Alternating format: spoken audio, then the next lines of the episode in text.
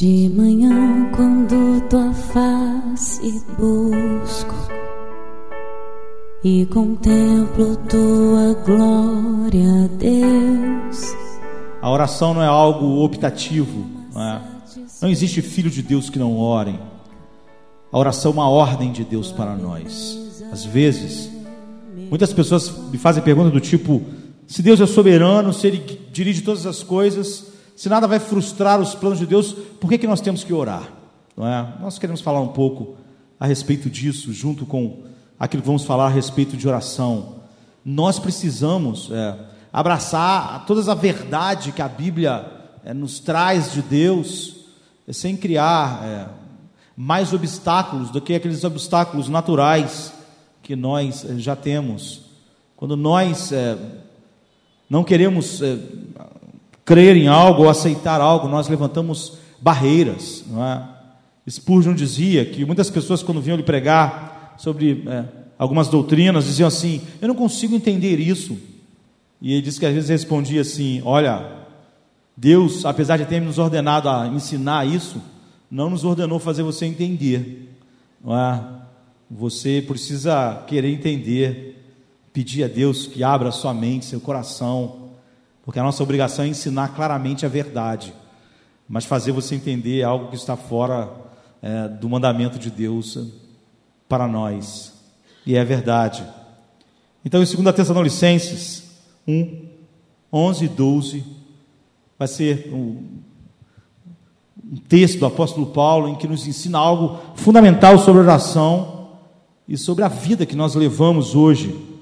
Diz assim o um texto: conscientes disso, Oramos constantemente por vocês, para que o nosso Deus os faça dignos da vocação e com poder cumpra todo bom propósito e toda boa obra e toda obra que procede da fé. Assim o nome do nosso Senhor Jesus será glorificado em vocês e vocês nele, segundo a graça de nosso Deus e do Senhor Jesus Cristo. Como estava dizendo, em primeiro lugar nós oramos porque Deus ordenou. E aí não é uma questão de para que serve a oração. Deus nos ordena algo e nós obedecemos. Para que serve? Não é o caso. Não é? Então ninguém devia primeiro querer essa resposta para depois obedecer a Deus. Não é? O primeiro motivo pelo qual nós oramos é porque Deus ordenou. O Deus soberano que a pessoa disse, Deus não é soberano, Ele não faz tudo conforme Ele quer, por que, que nós temos que então orar se Ele já sabe tudo e já determinou porque Ele mandou? Não é?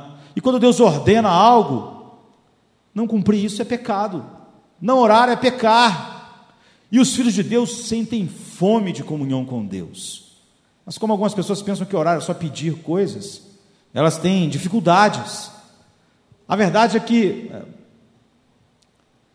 Deus ordenou e nós obedecemos, e só isso já seria é, abençoador estar obedecendo Deus, porque Deus quer corações que obedeçam. Mas o apóstolo Paulo nos ensina algo muito maior aqui. Consciente disso, oramos constantemente por vocês, para que nosso Deus os faça dignos da vocação e com poder cumpra todo bom propósito e toda obra que procede da fé. Isso não é uma oração, não é? Eu vou falar sobre oração, isso que Paulo está dizendo não é oração, mas é um relatório da oração que ele faz. Ele diz: Olha, por causa disso que eu vinha falando antes, eu oro por vocês. E aí ele diz o que ele ora, não é? Para aquela igreja, e nós, há uns domingos atrás, meditamos exatamente sobre o grande sucesso que era a igreja dos Tessalonicenses. Era a igreja que o apóstolo Paulo dizia: Olha, eu me orgulho de vocês. Eu, onde vou, falo a respeito da fé de vocês. A fé de vocês tem sido motivo de ânimo para muitos outros lugares. E nós vimos que aquela igreja vivia debaixo de um grande sofrimento. Não é das nossas pequenas faltas de um conforto aqui outro ali. Eles viviam numa terrível perseguição. Suas vidas é, estavam é, correndo perigo o tempo inteiro. Seus bens eram é, tirados seus empregos, eles eram vítimas de abuso físico, não é? Eram vítimas de violência. Eles não tinham nada comparando a nós. Paulo diz: nós sabemos o quão sofredor vocês são, quão sofredor é a igreja dos Tessalonicenses. No entanto, vocês são um grande sucesso. É? E nós meditamos a respeito disso. Para esta igreja, cheia de sofrimento, dor, morte, perseguição, desprezo da sociedade, o mundo não achou eles maravilhosos e relevantes. Eles viviam é, excluídos. A sociedade os perseguia, os maltratava. Que tipo de oração você faria por essas pessoas? Paulo está falando não só, sabe, ele está dizendo aos Tessalonicenses a natureza da sua oração. Ele não só diz, eu estou orando por vocês, mas ele diz sobre o que ele estava orando para aquelas pessoas, gente como eu e você, casado, com filho, solteiro, querendo construir a vida. E isso nos mostra o padrão elevado de oração que Deus tem para nós. Isso nos envergonha, queridos. Aquelas pessoas tinham grandes necessidades. Aquelas pessoas estavam sofrendo, estavam sendo presas, estavam apanhando. Sua saúde ficava debilitada naquelas cadeias, sem nenhuma condição de higiene. Essas pessoas sabiam que era sofrer por causa do Evangelho. O que eu posso dizer, em primeiro lugar, é que infelizmente a maioria dos cristãos das orações dos cristãos é completamente mal direcionada, porque ela sempre está direcionada para as coisas erradas. Num dia como o de hoje, nós temos milhares e milhares de cultos no Brasil. Muitas pessoas estão loucos para receber uma oração. As orações, na maior parte, na grande maioria, estão direcionadas para as coisas erradas. A maioria dos cristãos é, tem o seu tempo em oração, pensando em si mesmos e nas coisas que amam, pensam em coisas muito rasas. A oração é mal direcionada, ela é míope para a realidade, a nossa volta. Na verdade, eu diria que grande parte das orações não passa da expressão do nosso egoísmo. São orações egoístas a oração típica do cristão é por saúde, felicidade e sucesso. Sucesso no trabalho, sucesso na vida pessoal. Os milhões hoje estão orando por benefício pessoal, estão pedindo mais conforto, não que não tenham, já tem. Mas no nosso mundo sempre há um conforto maior, não é? Estão orando por soluções para corrigir pequenos problemas da vida, que comparado aos problemas que as pessoas lá em Tessalônica estavam enfrentando, não são nada. Aquelas pessoas estavam morrendo, apanhando, sendo presas, perdendo seus bens, não tendo emprego, não tendo como sustentar a família. Quase 100% das orações feitas hoje, num dia especial de culto no Brasil inteiro, vai falar a respeito de casa, de cura, de comida, de emprego, de carro, de marido, de esposa, de promoção, de dinheiro.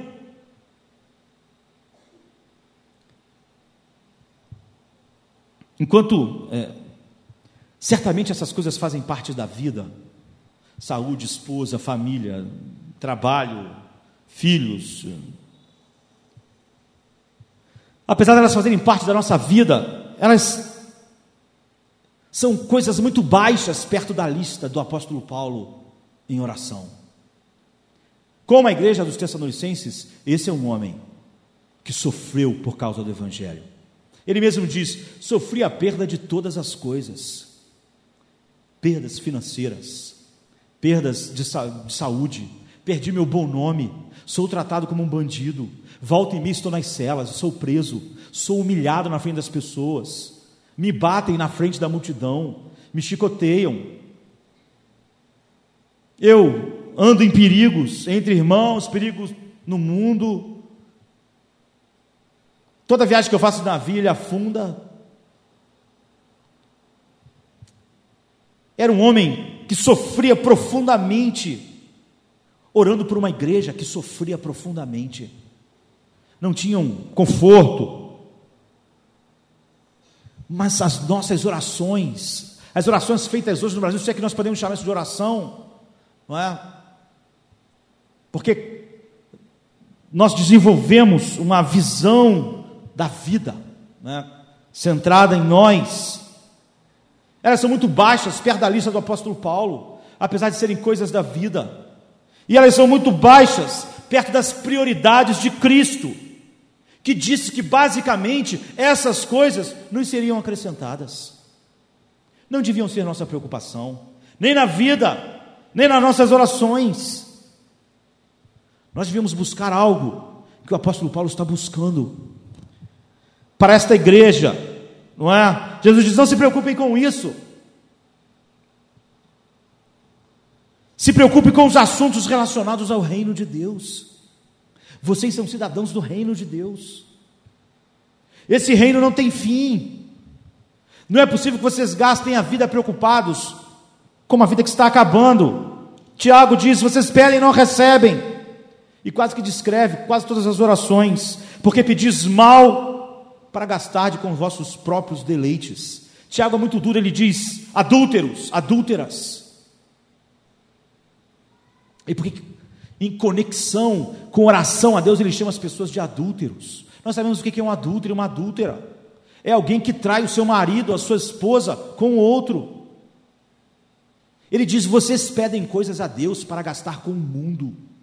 Vocês querem ser mundanos, e querem que Deus seja o patrocinador. Vocês têm coragem. É como se uma mulher pedisse dinheiro ao marido para gastar com um amante. É o que Tiago está dizendo.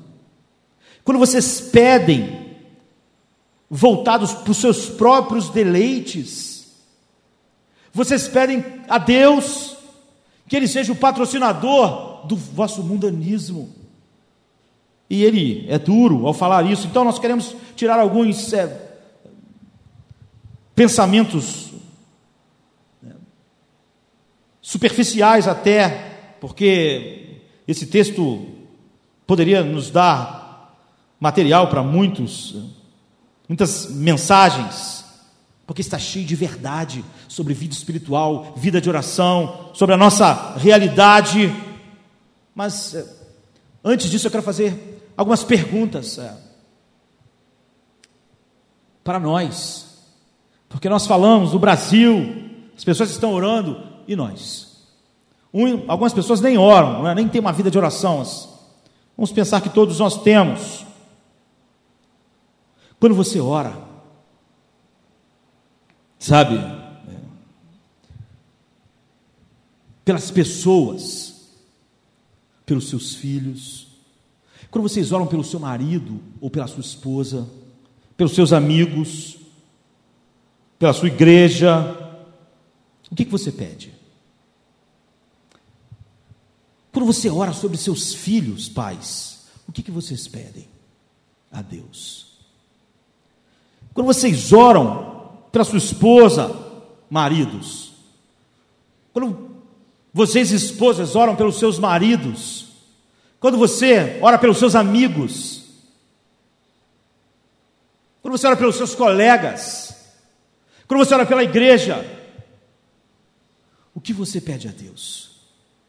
O que nós pedimos a Deus? O que você pede a Deus para você mesmo? Você orou hoje, orou ontem, o que você pediu a Deus? O tempo que você gastou em oração, o que você pediu a Ele? O que você deseja? Porque as orações, elas têm a capacidade de expressar os desejos dos nossos corações. O que você deseja para os seus filhos? O que você deseja para a sua esposa? O que você deseja para o seu esposo? O que você deseja para as pessoas que você ama? O que você deseja para esta igreja? O que realmente você quer? O que realmente você deseja? Se Deus aparecesse aqui numa é, uma expressão visível, não é? Uma teofania. e falasse para você, você tem, você pode me pedir três coisas, o que você pediria? Sem pensar. Que você colocaria diante de Deus? Olha, três coisas. Foi o que Paulo pediu, ele pediu três coisas. O que você pediria a Deus?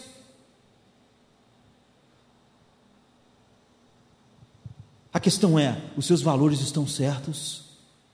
Os teus valores estão no lugar certo? É isso que esse texto, em princípio, nos mostra.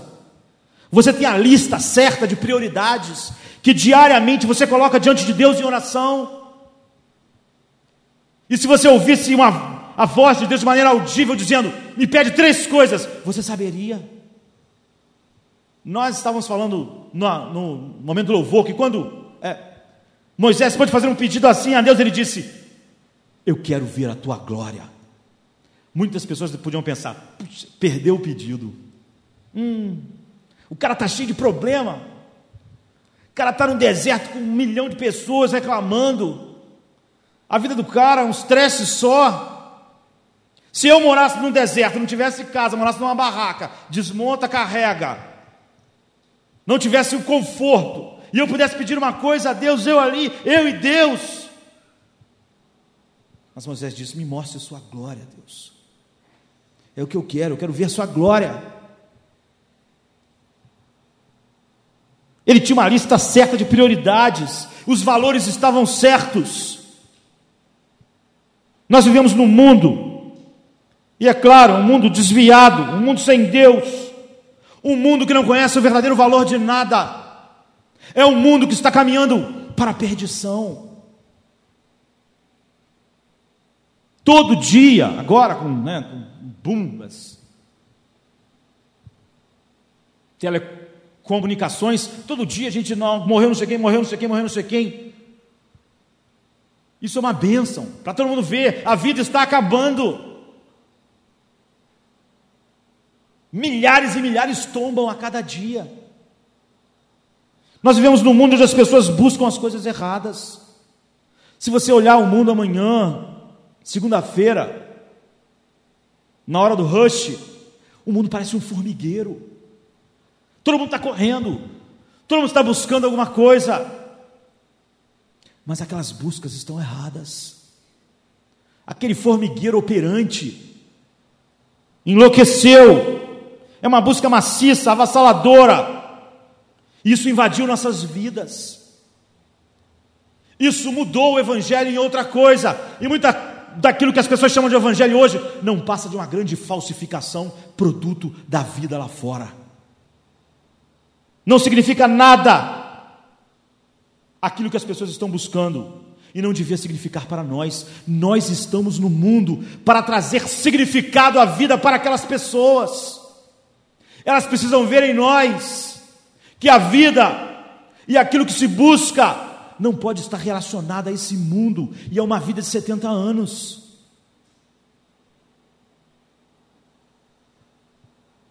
Essa é a função da igreja, ela é a luz do mundo. Mas as orações aos milhares desta noite estão dizendo para o mundo: nossas prioridades são as mesmas. E não é porque a sua vida é difícil, e nem porque a minha vida é difícil. Paulo está orando por pessoas que estão sofrendo, que estão morrendo, que estão sendo assassinadas, que estão apanhando, que estão sendo presas, que perderam seus bens numa época que não existia remédios para aliviar as dores das doenças mais comuns. Então a questão é o que nós estamos pedindo a Deus, o que nossas orações expressam, o nosso mundo, o nosso egoísmo. Há um livro famoso, de um autor famoso, Tchekov, chamado A Aposta. E ele fala sobre um empresário rico, na meia idade, conversando com um advogado jovem ainda, seus vinte e poucos anos, todo animado, não é? E eles estão conversando a respeito é, se a pena de morte era melhor, ou a prisão perpétua, ou deixar alguém preso durante muitos anos. E aquele empresário rico era da opinião de que era melhor é, a pena de morte, porque dava tudo no mesmo. Se você deixar alguém confinado muito tempo sozinho, aquilo vai destruir a pessoa, e a vida vai ficar um, inferno tão grande que vai acabar em morte do mesmo jeito. E o advogado é, dizia: Não, eu acho que não, que ficar preso muito tempo, pior que seja, é melhor do que a morte. E eles, aquela discussão vai se acalorando nesse, nesse livro, a aposta, um livro de 1800, que eles acabam fazendo uma aposta. Aquele empresário rico, milionário, diz: Olha, eu daria não sei quantos milhões de rublos se alguém ficasse cinco anos sozinho, num lugar, sem ver ninguém. Ele vai receber comida, vai receber alimento, pode receber algumas coisas, pode escrever cartas, mas não vai receber nenhuma. Ele vai ficar completamente isolado do mundo. As pessoas que vão cuidar dele vão cuidar dele sem ele ver, ou seja, vão colocar comida sem ele ver essas pessoas. Ele vai ser cuidado sem ver ninguém. Ele vai ficar sozinho durante cinco anos. Se alguém aqui aceitar e ficar assim, no final eu dou 5 milhões de rublos. E o advogado, um jovem ainda, falou assim: Não, eu aceito a aposta, mas não aceito a aposta. Olha, em vez de cinco, eu vou ficar 15 anos. 15 anos sozinho.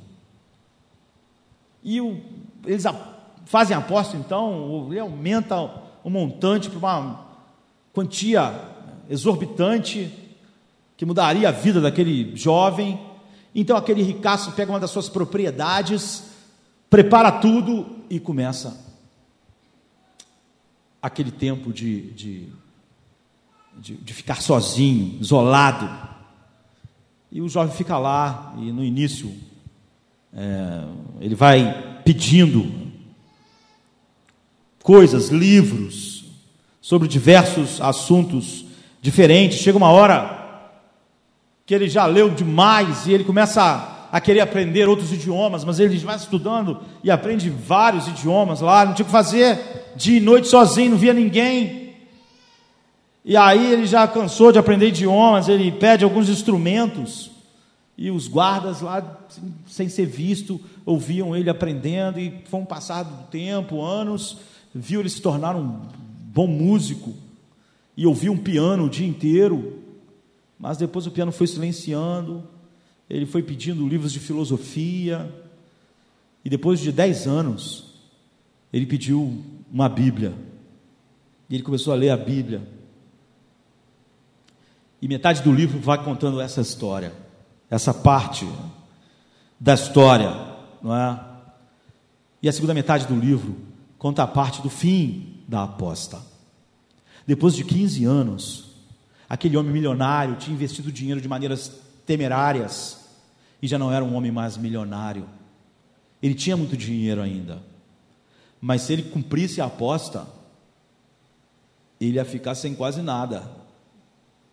E o rapaz tinha ficado dos 25 aos 40 anos naquele lugar. Como tinha dito. E ele então pensou: eu não posso ficar sem esse dinheiro. O cara realmente ficou 15 anos lá, eu vou ter que matar ele e depois vou botar a culpa no guarda, não é? Porque eu não posso ficar sem dinheiro. E aí ele faz o plano e vai lá matar o cara na calada da noite, um dia antes, é, dois dias antes do, do prazo acabar. E quando ele chega lá, dispensa o guarda, faz o guarda lá, por algum motivo, se afastar, e ele encontra o rapaz dormindo, já era já um, um rapaz igual a mim, não é? E ele está lá para matar o rapaz, mas ele vê uma carta escrita em cima da mesa, do lado de onde o rapaz está dormindo. E a carta dizia assim: Amanhã às 12 horas eu estarei livre. Mas antes de sair dessa sala, eu achei necessário dizer algumas palavras para você. Ele está escrevendo para o o milionário, né, que fez a aposta. Com a consciência limpa diante de Deus, que me vê, eu declaro que eu desprezo a liberdade, a vida, a saúde e tudo que os seus livros chamam de alegria nesse mundo. Ele tinha passado os últimos cinco anos lendo a Bíblia. Eu sei que eu sou mais sábio do que todos vocês, e eu desprezo todas as bênçãos terrenas, a sabedoria, porque tudo é inútil e falso, enganador e não passa de uma miragem. Você pode se orgulhar, não é? De todas essas coisas. Você pode se achar sábio e belo, mas a morte vai acabar com tudo isso e vai lançar tudo isso em face da terra onde os ratos vivem, debaixo do chão, e os seus herdeiros, sua história, seus gênios imortais vão queimar quando essa terra deixar de existir. Você, na verdade, ficou louco e não está seguindo o caminho certo. A sua vida é uma mentira. Você transformou a verdade em mentira. Você chama aquilo que é deformado e feio de belo. E para provar a você como eu desprezo tudo que você valoriza, eu renuncio o dinheiro que você prometeu me dar, como uma abertura de um paraíso para mim, que agora eu desprezo. E para me privar do direito de receber os milhões, eu vou deixar esse lugar cinco horas antes do prazo acabar, para mim perder o direito ao dinheiro, quebrando os termos. E ele assinou seu nome. Então o banqueiro, aquele homem que já não era tão milionário, leu, saiu quietinho, foi para casa. E os guardas depois avisaram a ele que algumas horas atrás eles viram, sem entender porquê, o rapaz fugindo do cativeiro, faltando poucas horas para completar os 15 anos, e indo embora e nunca mais foi visto. E aquele homem ficou completamente arrasado, não é? Com aquilo, porque ele chorou e descobriu que toda a sua visão de vida era uma mentira. Que o que estava mais se preocupando ele era matar um homem. Tudo porque depois de ser tão rico, ele já não tinha tanto assim. E a vida dele era um engano. É um livro excelente. É um livro que fala sobre nós, que fala sobre a nossa sociedade. Nossos valores estão errados. E é isso que a oração está nos mostrando, sabe? Então o apóstolo Paulo, depois de iniciar a carta, de falar aquilo que nós eh, meditamos algumas semanas atrás, e depois de falar sobre a vinda de Cristo, sobre o reino eterno, a qual aquelas pessoas sofredoras, desprezadas, sem nada. Ele disse: conscientes disso, eu oro por vocês, para que o nosso Deus faça vocês dignos da vocação e com poder cumpra todo bom propósito na vida de vocês e toda obra que procede da fé. Três pedidos, sabe? Que eles tivessem uma vida digna do Evangelho que Deus cumprisse na vida deles tudo aquilo que flui da revelação do próprio Deus e que o serviço deles para Deus fosse cheio de poder. Há tanta coisa nessas três coisas para cativar nossas mentes profundas, não é? E nosso tempo é tão curto. O mundo está cheio de tolos. É o que Tchekov quis mostrar com seu romance Tolos que não aprendem nunca. Nós enterramos nossos pais só para repetir o que eles fizeram. Nossos filhos nos enterram só para repetir a mesma coisa. Será que a cada sepultamento não é um testemunho suficiente de Deus para nós de como a vida de todo homem acaba? Esse aquele rapaz descobriu. Nós conhecemos o Senhor Jesus Cristo. Nós conhecemos Sua palavra, nós somos as únicas pessoas no mundo que não podíamos ser tolos. O fato de quase toda oração nessa noite no Brasil ser uma oração egoísta, voltada para propósitos pessoais, simplesmente, nos mostra quão tolo nós somos. Nós não precisamos perder nosso tempo nos esforçando ao máximo para conseguir aquelas coisas que, em última análise, não vão ter nenhum valor. Nada. Nós não precisamos gastar nosso tempo inteiro, toda a nossa vida, toda a nossa saúde, é, ganhando aquilo que é impagável. Três desejos de Paulo.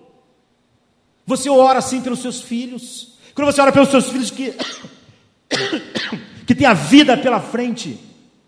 Porque o que você pede a Deus? Que eles sejam um sucesso, ganhem muito dinheiro, tenham muita saúde, tenham um bom casamento no futuro. Pela sua esposa, pelos seus amigos. Se você soubesse de uma igreja, de pessoas que você ama, amigos, como Paulo aqui em Tessalônica, sofrendo, apanhando, perdendo tudo que tinha, pelo que você oraria.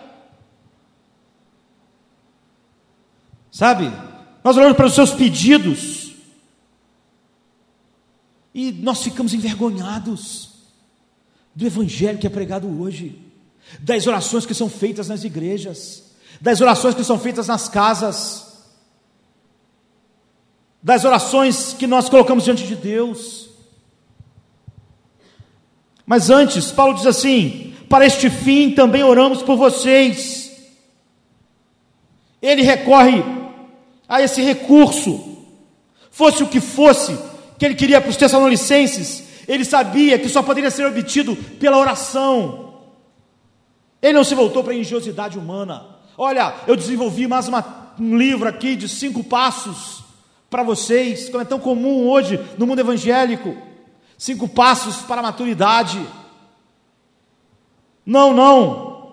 Ele não se virou para algum programa. Ele não ficou pensando num programa engenhoso. Ele se virou para Deus.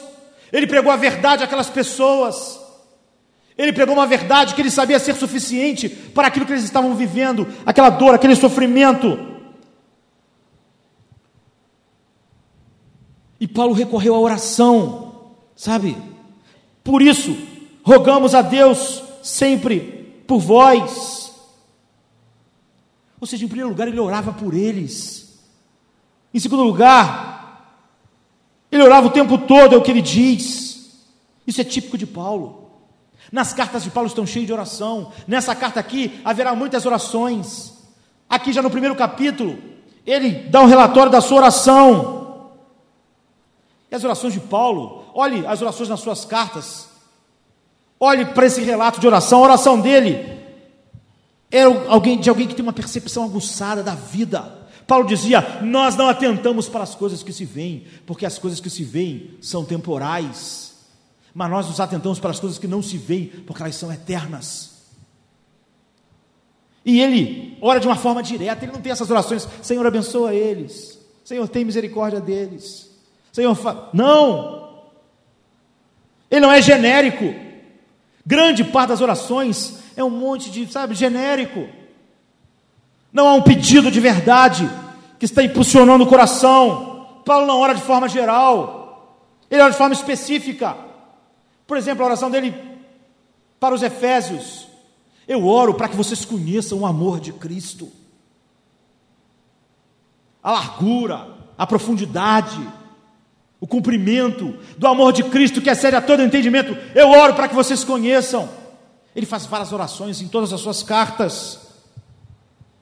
E esses objetivos aqui, que eles sejam dignos, dignos do Evangelho, que eles sintam que o Rei da Glória morreu por eles, que eles vivam uma vida para Ele, para honrá-lo.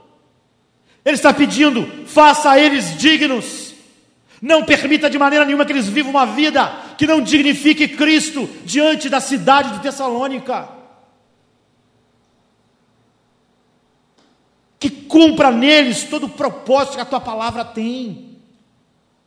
E que eles tenham um serviço eficaz. Que eles sirvam a ti. Ele orou assim. Ele procurou aquilo que era de melhor para aquelas pessoas.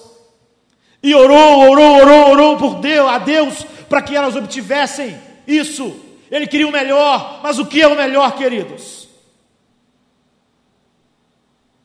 Nossa geração é uma geração que tem frases Eu quero o melhor de Deus para você. Quando as pessoas estão falando isso, eles estão pensando em dinheiro, em casamento feliz, em saúde, em emprego. Paulo está orando o melhor que ele podia para aquelas pessoas que não tinham nada, estavam sofrendo, estavam morrendo. Que eles fossem dignos do Evangelho,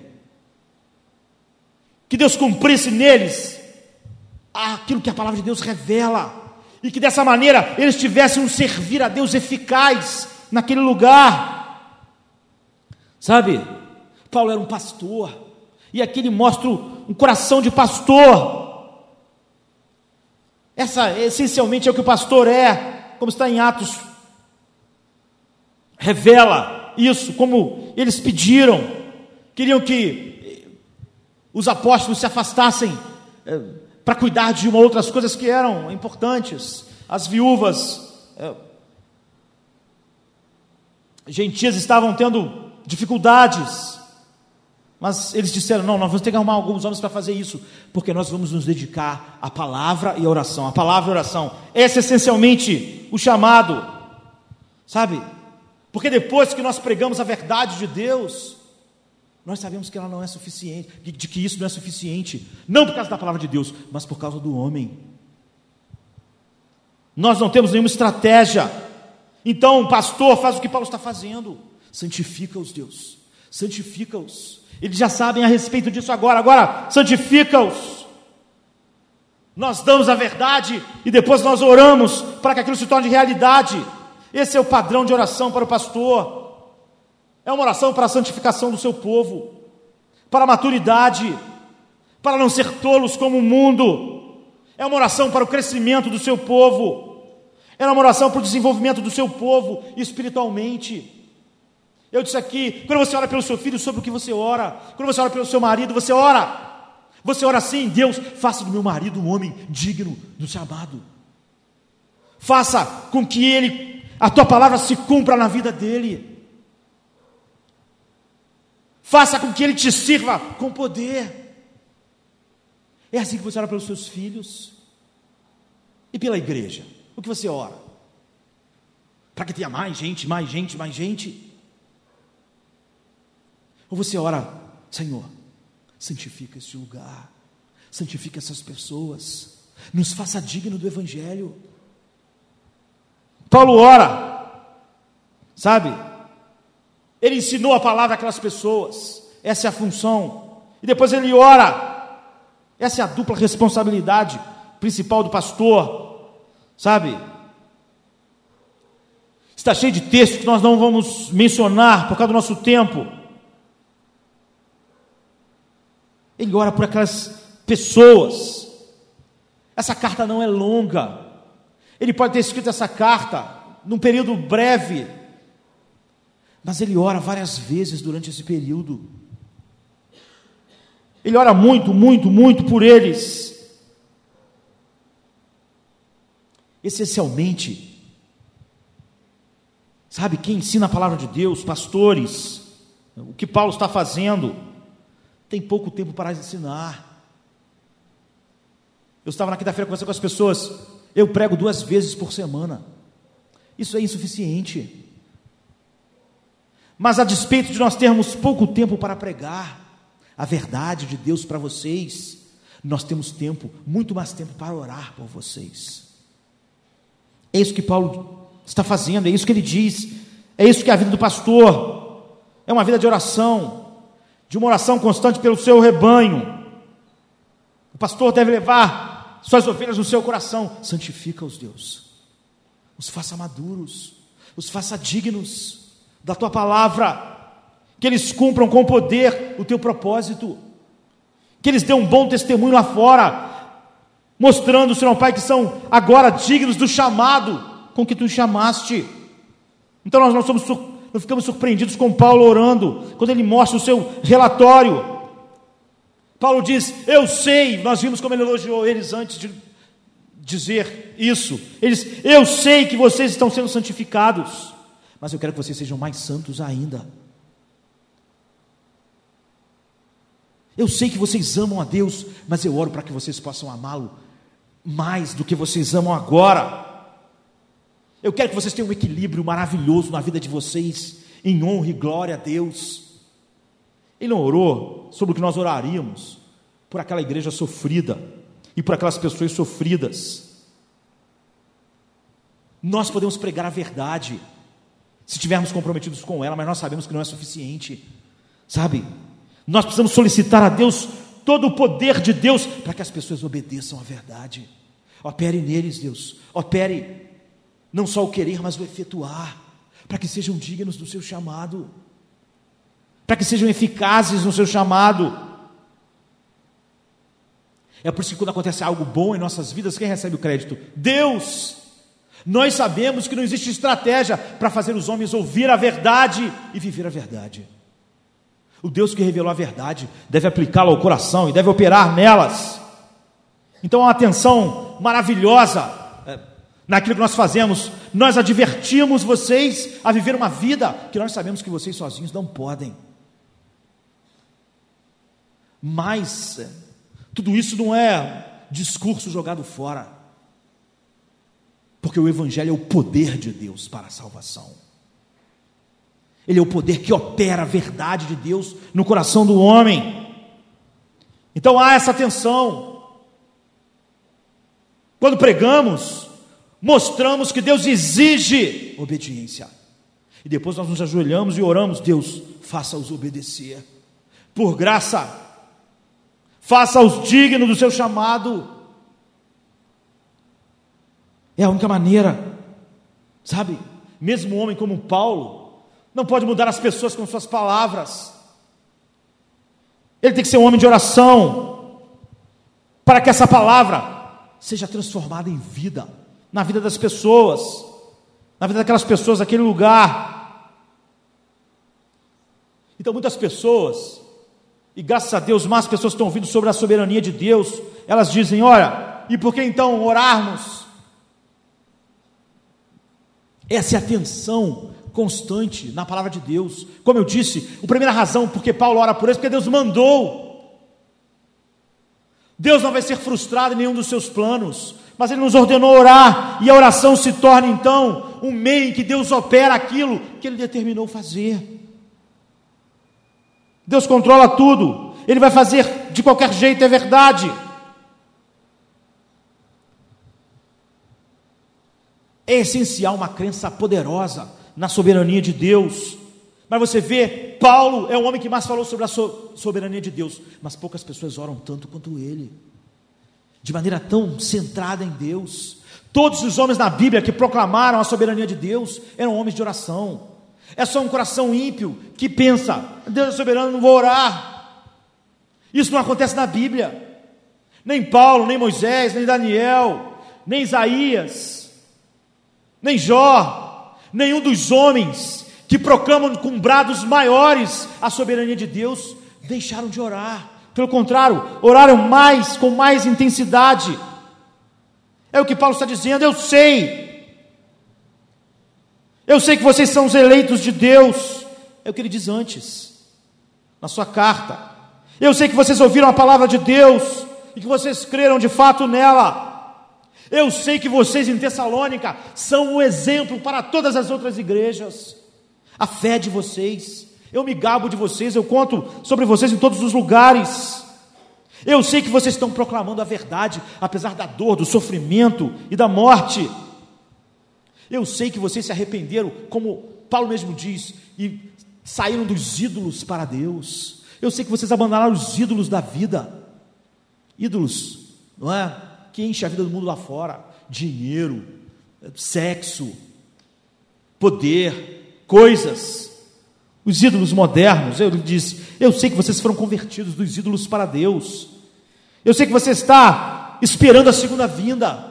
Ele tinha até que refrear um pouco eles. Nós vimos isso, que eles achavam que Jesus estava vindo e eu sei que vocês amam uns aos outros como nenhuma outra igreja.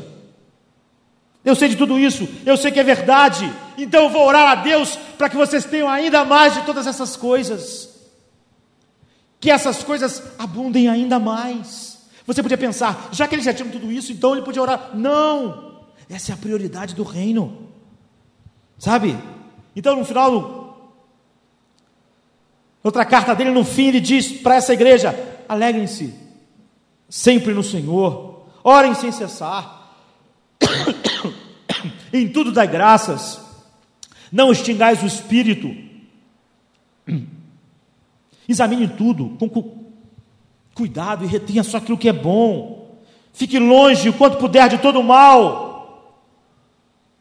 Paulo está vendo uma igreja que está cheia, que tem um coração voltado para Deus, e Paulo sabe, eu sou um instrumento desse Deus soberano para operar essas coisas neles, através da pregação, e agora através da oração. Nossas orações são uma parte do plano eterno de Deus, pelo qual Ele efetua os seus propósitos. E a oração nos abençoa profundamente, porque ela nos mostra que nós não temos nada. O maior pregador de todos os tempos, ele tinha que pregar e depois orar: Deus, faça a sua obra, mude os corações, faça com que eles cresçam nisso, cresçam naquilo. Tu podes tudo, nós não podemos nada. Sem ti, nossa oração, a, nossa pregação é fútil e vazia, não vai resolver nada. Deus é soberano, não há nenhuma dúvida a respeito disso. Isso nos leva mais ainda para orar. Jó 42, 2 diz: Eu sei que tudo podes, e nenhum dos teus planos podem ser frustrados. Provérbios 16, 33 diz: A sorte é lançada no regaço, mas a decisão vem do Senhor. Ou quando nós lemos Daniel, não é? Depois de ficar anos comendo capim com os bois, os animais, Nabucodonosor orou: Deus faz segundo a sua vontade no exército dos céus e nos moradores da terra, e ninguém pode deter a sua mão, nem dizer que fizeste. Isaías, no capítulo 46, 9, Deus diz de uma maneira direta: Eu sou Deus e não há nenhum outro. Eu sou Deus e não há nenhum como eu. Desde o início eu faço conhecido o fim, desde os tempos remotos, o que ainda virá. Digo: meu propósito ficará de pé e farei tudo que me agrada do Oriente convoca uma ave de rapina, de uma terra bem distante, um homem para cumprir o meu propósito. O que eu disse, isso farei acontecer. O que planejei, isso farei. Essa é a soberania de Deus. Ele é soberano. Paulo conhece mais do que ninguém um Deus soberano. Mas ele derrama o seu coração diante desse Deus em oração, para que Deus seja glorificado. Nós somos vazios sem ti, Deus. Nada, em vez dessa arrogância dos nossos dias, de escrevermos como fazer isso, como fazer a igreja reagir assim, como fazer a igreja é, ser um sucesso.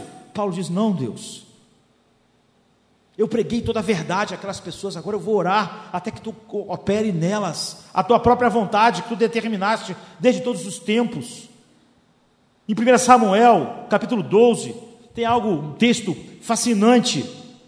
Diz assim: no versículo 19: Todo o povo disse a Samuel: Ore ao Senhor seu Deus em favor dos seus servos, para que não morramos, pois todos os nossos pecados acrescentamos o mal de pedir um rei. Eles tinham pedido um rei. E Samuel ficou arrasado, porque Deus era o rei de Israel. E Samuel ficou arrasado e Deus disse a Samuel: Samuel, não é a ti que eles rejeitaram, mas a mim. É a mim. Então Samuel houve deles esse pedido de oração. Por quê? Porque eles estavam com medo de morrer. Eles falaram, eles falaram todo o mal que nós fizemos, agora nós acrescentamos esse mal, agora nós caímos é, em nós mesmos, de que é, pedimos um rei, rejeitamos a Deus. Aí Samuel diz: Não tenhas medo. De fato, vocês fizeram todo este mal, ele diz no versículo 20. Mas não deixem de seguir o Senhor, antes sirvam de todo o coração. Vocês pecaram, mas vocês não vão morrer. Por quê? Não se desviem para seguir ídolos inúteis, que não têm qualquer proveito, nem pode livrá-los, pois são inúteis. Porque Deus não matará vocês por causa do seu grande nome. O Senhor não rejeitará vocês, pois o Senhor teve prazer em torná-los o seu próprio povo. Ele está dizendo: vocês mereciam morrer mesmo, mas Deus, por causa do seu nome, não vai matar vocês, para glorificar o seu próprio nome. E eles pedem: rogue por nós, rogue por nós. Samuel diz: vocês não vão morrer. Eles pedem, ore por nós para que a gente não morra. Samuel disse: vocês não vão morrer. Eu sei qual é o plano. Eu sei qual é o plano de Deus, e o plano de Deus é: vocês vivem. Vocês vivem, então não tenham medo, vocês não vão morrer. E depois, no 23, ele disse: Mas longe de mim esteja a pecar contra o Senhor, deixando de orar por vocês. Não é engraçado? Eles estavam com medo e pediram: ore por nós, ore por nós, nós vamos morrer. Ele disse: vocês não vão morrer. Deus soberano não vai deixar vocês morrer porque Ele tem um plano eterno.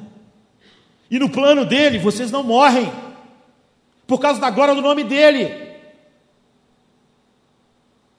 Eu já sei, vocês não morrem, mas eu não cometerei o pecado de deixar de orar por vocês. Isso é maravilhoso. Ele não disse, ah, ele é soberano, já decidiu que não vai matar ninguém, eu não oro. Não! Sabe? Ele está dizendo: Eu estou vendo o bom caminho de Deus para vocês, o bom propósito, eu quero me alinhar a Ele.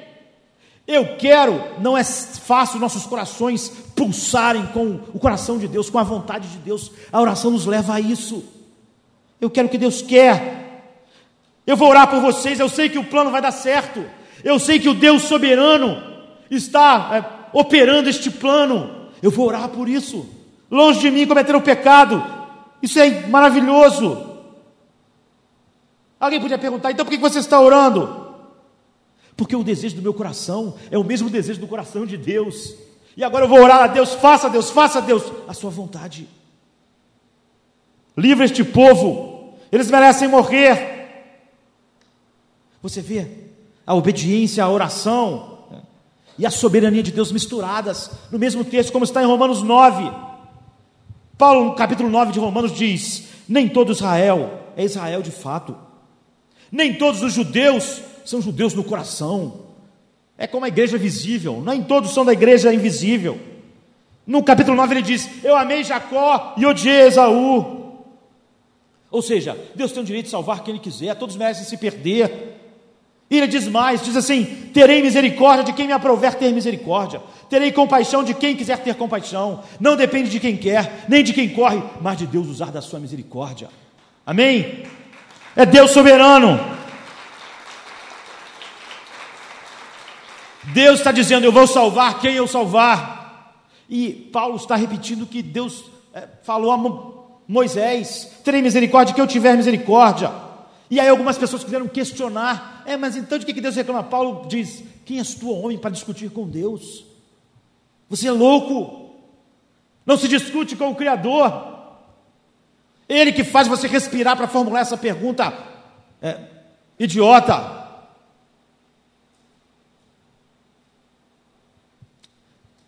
Ele expressa de maneira tremenda: Deus salva quem quer, nem todo Israel será salvo. Nem todo israelita por fora é israelita de verdade. E aí ele chega no capítulo 10. Que sabe qual que ele faz lá? Ele ora. E ele diz assim: A minha oração é para que Israel seja salvo. Você não acha engraçado, queridos? Ele tinha acabado de dizer: Deus salva quem quer, nem todo judeu. Olha, todo mundo merece se perder. Mas ele diz: Irmãos, o desejo do meu coração e a minha oração a Deus pelos israelitas é que eles sejam salvos. Eu sei o plano soberano.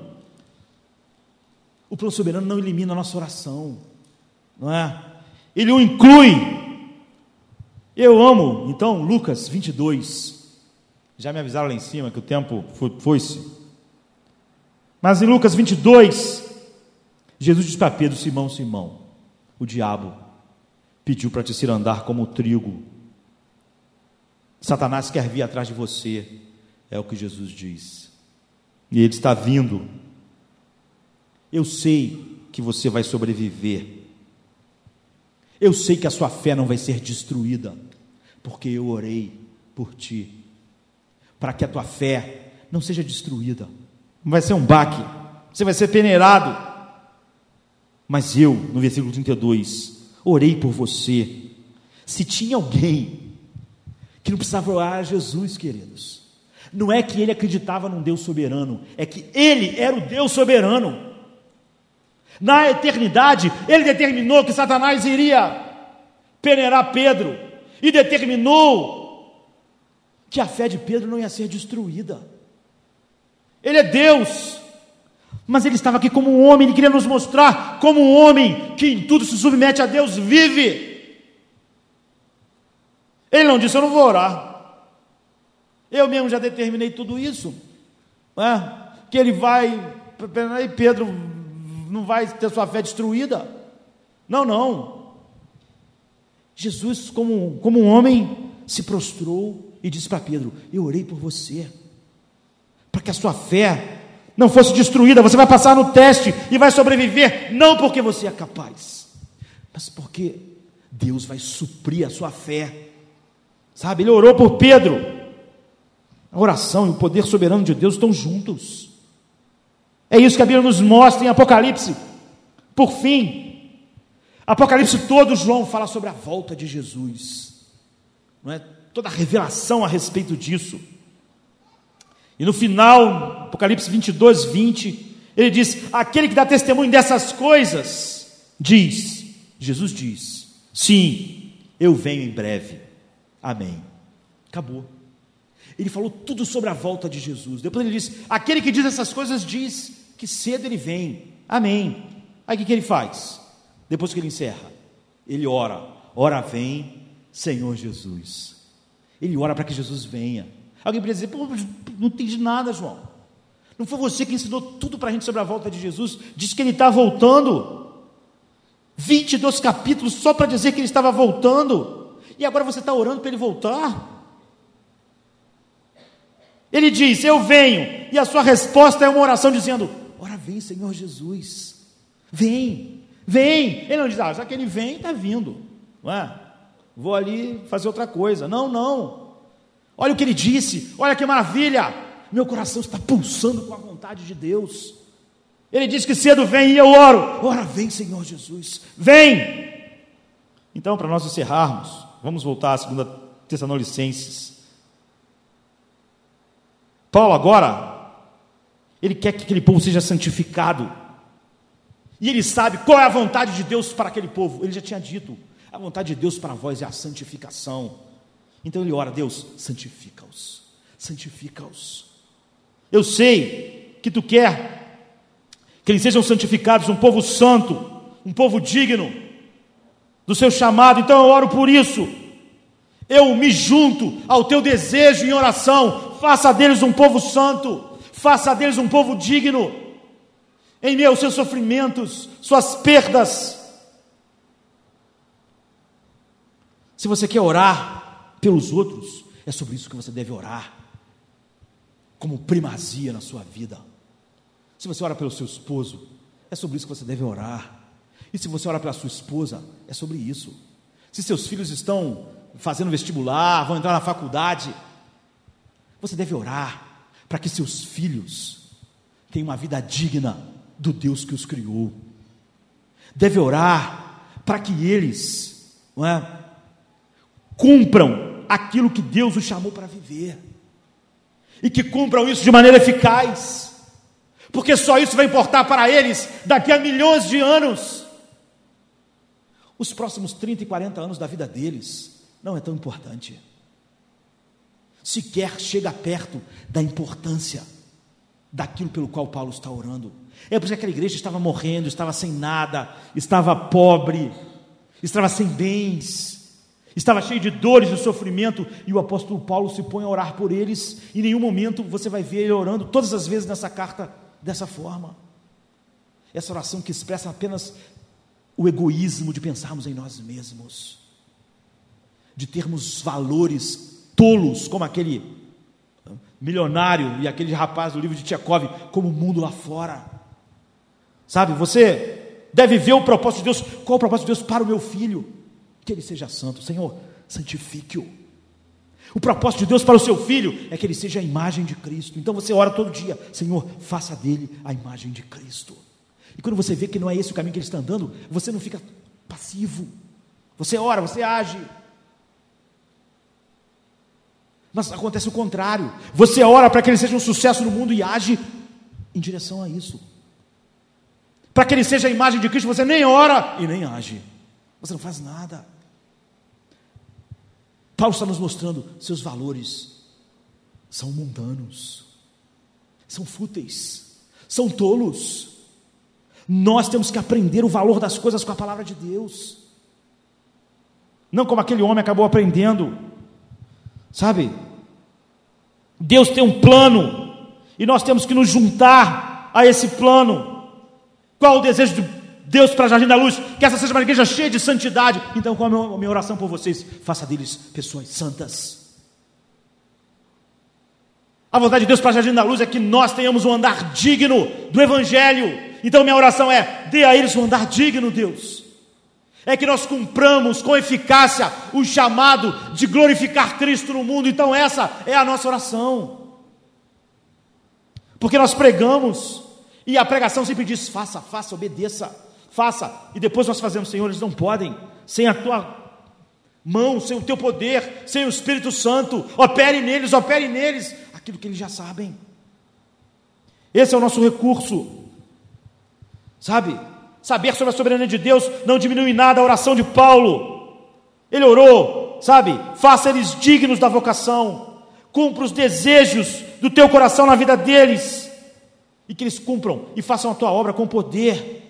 São três coisas magníficas.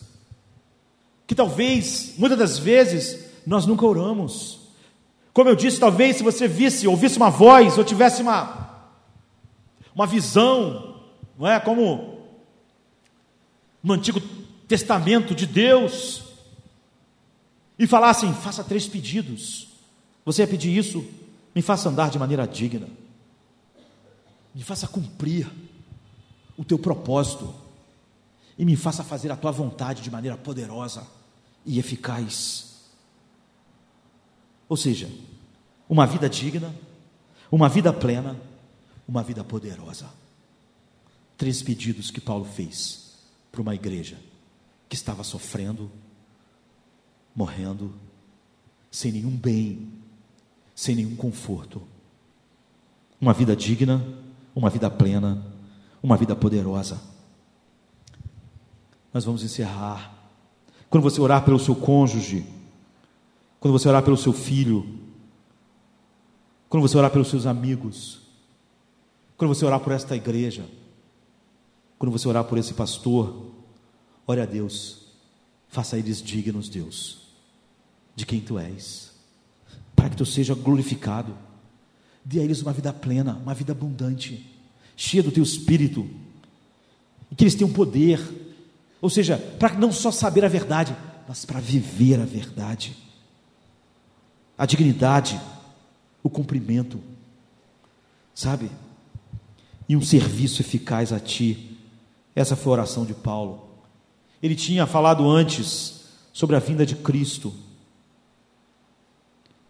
Do 5 ao 10, que antecede esses dois versos, ele diz: Elas dão prova do justo juízo de Deus, que deseja que vocês sejam considerados dignos do reino. Deus quer isso, é por isso que ele estava orando sobre isso pelo qual vocês também estão sofrendo. É justo da parte de Deus retribuir tribulação aos que lhe causam tribulação, e dar alívio a vocês que estão sendo atribulados, e a nós também.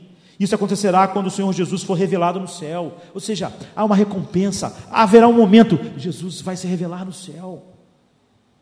Ele está dizendo para eles: a nossa leve e momentânea tribulação não pode se comparar com a glória que está guardada para nós. E ele diz: o Senhor Jesus foi revelado no céu com seus anjos poderosos em meio a chamas flamejantes. Ele punirá os que não conhecem a Deus e os que não obedecem ao Evangelho do nosso Senhor Jesus Cristo.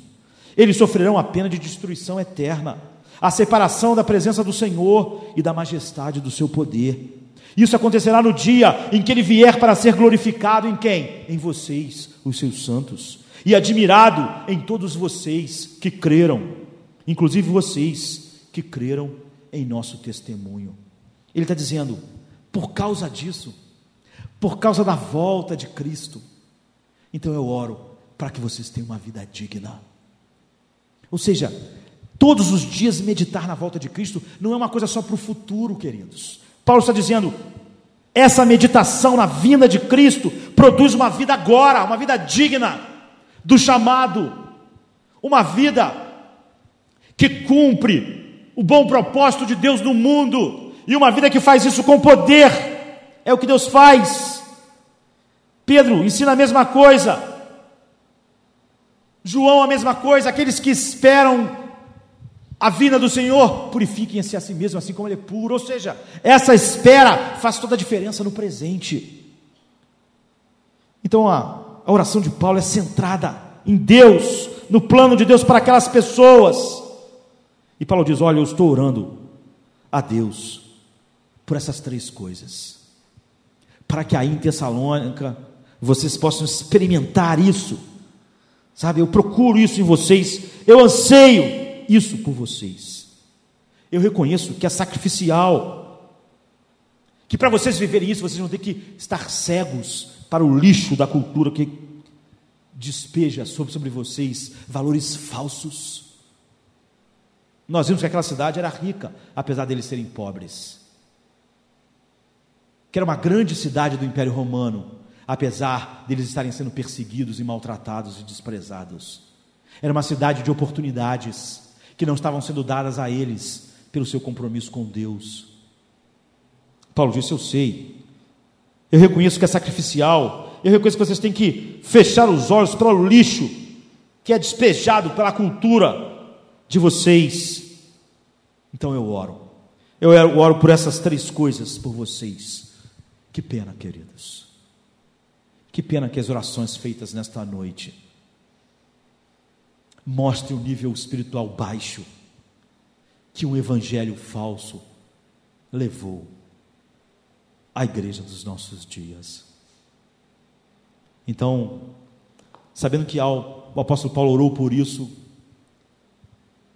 quando você orar pelo seu esposo, pela sua esposa, pelos seus filhos, pela igreja, você sabe, você sabe o que os valores de Deus nos impulsionam para orar. E seu filho só será um sucesso, como Paulo disse que a igreja de Tessalônica foi um sucesso, se eles viverem essa vida. Seu marido, sua esposa, seus amigos. Que nós possamos orar pelas coisas certas. Que nós possamos orar com a mesma paixão do apóstolo Paulo, sabendo que esse Deus soberano através das nossas orações, determinou que isso faria parte daquilo que Ele está fazendo na eternidade, que Ele decretou na eternidade, está fazendo no tempo. Que quando você for orar essa semana, ou quando você olhar para trás sobre tudo que você ora, que você possa sentir se a sua oração não está de acordo com aquilo que Deus nos mostra ser as prioridades do reino. Que você possa confessar a Deus nesta noite e dizer: Deus, que vergonha. Minhas orações, em vez de expressar a Ti, expressaram o meu mundo, minha cultura, um mundo, um mundo de coisas, coisas que se tornaram Deus. Que meu coração possa se voltar para Ti e orar de verdade daqui em diante. De manhã, quando tua face busco e contemplo tua glória, Deus, minha alma satisfeita fica. Tua beleza é meu